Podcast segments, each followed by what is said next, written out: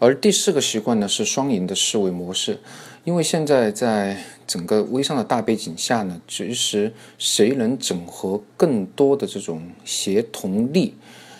谁就能取得更大范围的成功。啊，建议大家也可以看一下《联盟》这本书，就是如何去实现更大规模的协作。而有几个观点给大家分享一下。首先，同行不是对手了，因为有些人可能自己做微商，但是呢，他也习惯性的把其他微商给屏蔽了。我不知道大家有没有做过类似的事情？除了那种很 low 的，或者说到处发这种群发消息，嗯，或者是这种刷屏式的微商，呃，可能大部分微商来说呢，都是有机会去合作的，而不像这种机器人只知道发。群发消息，或者说只知道去要一些红包，这类微商我觉得屏蔽也是应该的。但是呢，我们可以跟很多微商，至少是建立一种基础的弱关系。当然，在未来可能有一天，我们会通过一些新的项目建立起这种协作的强关系。啊，所以说，同行真的不只是对手，更多的是有可能在将来的某一天。产生这种协作的关系，嗯，还有很多微商的伙伴，特别是自己团队的代理哈，做了其他产品以后呢，马上就把他踢出局，踢出自己的团队，然后写很多这种呃辱骂的文字，就说对方有多对不起自己呀，自己把他从小白培养成一个非常高级的这种代理，自己。花了好多心血，然后对方说变心就变心，等等哈，嗯，赋诗的这种情况非常多，导致这个代理的伙伴可能一辈子都不会再跟他有任何的交集，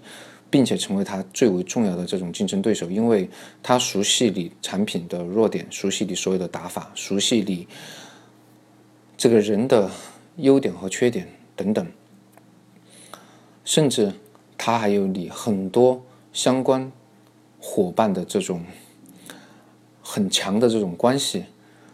他如果成为你的竞争对手，可能对你团队的损失会非常大。呃，我先说一下，就是保洁怎么做的哈。保洁其实有几十万前员工的这种协会，每年都会去搞很多活动，导致的结果是什么呀？就是大家出了保洁以后，对保洁都是说好话，没有这种一个全员工说保洁的坏话。导致他有几十万的这种义务的推销员也好，义务的宣传员也好，去说他的好话，让保洁成为一个不断有人才去输出的一个组织机构。所以说，如何去处理好跟前员工的这种关系呢？其实可以直接导致你今后的市场口碑的好坏。我们有有没有去发现，其实很多口碑不好的这些产品。并非是消费者来说，可能是他因为的他之前的这种代理受到了一些不公平的待遇，然后有这种粉丝转成黑里的人，导致整个口碑直线的下降。所以说，处理好这种跟前代理的这种关系呢，真的是需要蛮大的格局和智慧，这也会让你今后的路可能越走越宽。因为微商是一个江湖嘛。即使现在不合作，可能将来在某一天的时候，因为之前既定的这种关系和友谊已经有这种基础了，可能有新的项目的时候，大家都是有合作的可能嘛。而且有很多有智慧的这些老板，他可能对于前任员工呢，他还会写一个非常好的推荐信给到他新的单位，并且去帮助他找到这种新任的岗位。呃，甚至如果前任员工人品还不错，能力很强，做创业的时候，他会去投前任的员工。而且，因为你对这个人的了解，其实我们觉得投资可能很多时候就是投人嘛。你对于人的了解的基础上去投这个项目，成功的可能性会大大的增加。建议大家认真去看一下《联盟》这本书，会给你非常大的收获。关于如何处理跟前任员工或者说前代理的这种关系，第五个习惯呢是关于彼此了解同理心去交流的这种习惯。因为在这个协作的共同体上，要有一个非常良好的人际关系呢，首先就是要去寻求了解对方，并且争取让对方也了解自己，这样才会有一个良好的人际关系作为你今后发展的一个非常重要的基础和背书。好，要做到这一点呢，首先我们要去学会倾听啊。其实很多时候我们。对于对方不了解时，其实是因为我们没有学会倾听。在跟对方沟通的时候，我们总是以“你应该怎么去做”，或者说去窥探对方的隐私，或者说我当年是怎么怎么样的去教育人家。所有的人其实都不喜欢去被人教育，更多的希望得到对方的理解。如果我们能用百分之十的语言、百分之三十的语调和百分之六十的这种肢体的语言，其实更容易去得到对方的这种信任，而且不要一上来就给对方挂有一种标签，而这样会阻碍你对对方的这种进一步的了解，嗯，导致你可能得不到对方最真实的。支持和理解，嗯，让你后期整个团队这种运营的时候得不到最广泛的这类的支持，嗯，所以说我们在做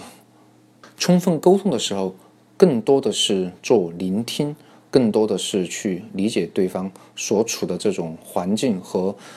正因为所处的这些环境做出的一些行为，而不是直接通过这些行为去给对方一种标签化的理解。和认识，就像我们很多时候看到神父倾听每一个这种需要他帮助的人，其实他更多的就是听众的关系，而且并说神可以救赎你，神可以原谅你。达到这一点，对方在心理上就得到了莫大的这种安慰。大家有没有这种感觉？更多时候，我们用倾听，然后设身处地的去。真正的理解对方为什么会这么去做，或者说有这样的一个性格的时候呢，我们就能完全的得到对方同样的这种信任。不知道大家有没有这样的感受呢？习惯呢是统合中效的习惯，啊，可能大家对这个词听起来也很陌生哈。我给大家说一下，其实，嗯，它更像一个双赢的习惯。呃，如果我们把合作的层次分成三个层次，第一个层次是相互提防，呃，要么是我赢，要么是你输的这种模式；第二个层次呢是相互的妥协；三个层次呢是通过统合中效去实现双方的共赢。建议大家也可以看一下《第三选择》这本书，其实就是给了大家第三个选择，让双方的利益能实现最大化，而不是你赢我输的这种结果。而要实现统合中校的这个双赢的结果呢，呃，作为高校人士来说，要有几点要做到的哈。首先，呃，要比较开阔的胸怀去接纳一些可能之前自己非常难以接受的一些想法，呃，并且给予足够的宽容度，在双方合作的过程中呢，去寻找到呃能实现双方利益共同。最大化的这种途径，而这更多的是一种思维模式和合作方式的一个创新吧。第七个习惯呢，其实就是自我提升，去不断完善自己的这个过程。而自我提升、完善自己的这些渠道呢，分成几个部分。首先是从呃身体上去呃不断的去完善自己，定期的一些锻炼，呃提高自己的身体的素质。因为在如此高强度的竞争下，有一个好的身体呢，是一个非常重要的基础。呃，在智力方面呢，其实多去看相关的一些书籍，呃，至少也可以听一下大咖们的一些分享，这是你提高自己的一个非常好的一个途径。然后把学习到的知识不断的去实践，不断的坚持，用螺旋上升的形式提高自己。的认知和知识的结构，大家也可以看一下，呃，刻意练习这本书吧，给自己定一下目标，然后，呃，有针对性的去学习、练习自己相关的一些专业的技能，这样叠加性的不断的提升自己。我相信在不久的将来，你相关的这种职业的技能和业务水平呢，会得到一个非常快速的提升。七个习惯已经告诉过大家，其实我觉得最为重要的一点就是，我觉得首先就是从思想上去认识到这七个习惯对自己的帮助，然后呢，把行动力拿出来，让这七个习惯变成你日常工作和生活的行为方式。这样，这七个习惯会伴随你终身，你也会受益终身，好吗？如果想探讨相关七个习惯的一些执行方面的问题，欢迎加我的微信号幺八八六九二五零，我就在这里等你，See you。